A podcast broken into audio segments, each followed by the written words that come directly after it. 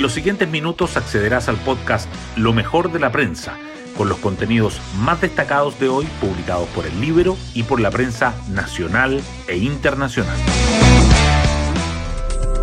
Muy buenos días, hoy es martes 27 de diciembre de 2022. Soy Matías Zamora y este es el podcast Lo mejor de la prensa producido por el libro no tuvo una muy buena jornada el gobierno y el resto del oficialismo. En el tercer episodio de la búsqueda del nuevo fiscal nacional, la Corte Suprema decidió no hacerle caso a la petición del presidente Boric y no llamará a un nuevo concurso, sino que completará la quina para que de ahí escoja el mandatario el nombre para enviar al Senado. En otro episodio, durante el anuncio de trabajos para el eje Alameda Providencia, la alcaldesa Evelyn Matei señaló este sonito para comprometernos de tal manera que los que hoy están en el gobierno, si algún día son oposición, efectivamente cuiden la ciudad como lo estamos cuidando hoy día. Todo esto ante la mirada seria de las figuras del oficialismo.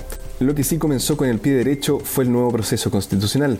En la Comisión de Constitución del Senado se aprobó en general por unanimidad la reforma constitucional que habilita el nuevo proceso que nació en el Acuerdo por Chile.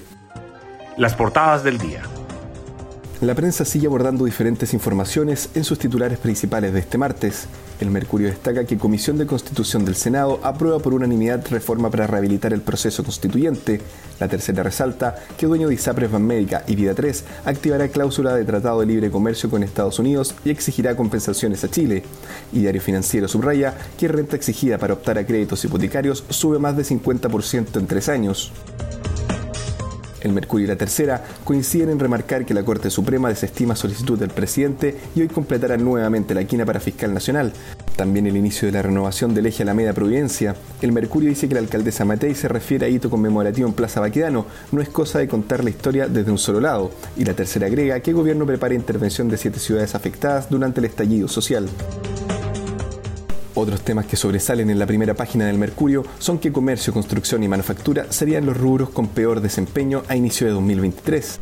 Y el COVID-19 cierra 2022 como el año con más contagios pero con menos fallecidos y habilita el nuevo peaje con pago por tag en Ruta 5 Sur.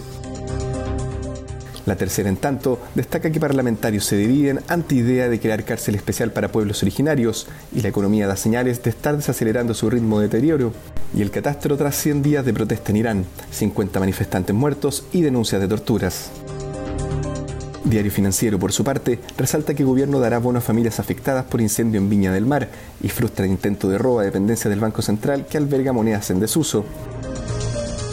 El Libro, por su parte, titula con demanda por despidos el nuevo frente que se le abre a la ministra Orellana.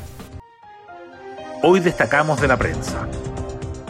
Como ya lo anunciábamos, gobierno detalla ayudas para los afectados por incendio en Viña del Mar. Ejecutivo pagará bono de recuperación de 1.500.000 pesos a más tardar la próxima semana y entregará residencias de emergencia a familias damnificadas. Por otra parte, el Ministerio de Vivienda inició catastro para el plan de reconstrucción, que incluirá medidas para prevenir nuevos desastres. Otro de los temas que destacan es que Piñera entrega Chile Vamos lista con opciones para competir al Consejo Constitucional. Tras reunirse la semana pasada con los timoneles de los partidos, el expresidente les propuso 71 nombres, principalmente exautoridades de sus gobiernos y exparlamentarios, que pudieran ser candidatos al nuevo órgano constituyente. Y en otros temas, comercio, construcción y manufactura tendrían el peor arranque en 2023. Estimaciones del Observatorio del Contexto Económico de la UDP señalan que el sector vivienda será el único que estará sobre la brecha de actividad durante el primer trimestre del próximo año, pero muestra una clara tendencia de contracción. Y nos vamos con el postre del día. El Real Madrid prepara la oferta más grande de la historia para Kylian Mbappé.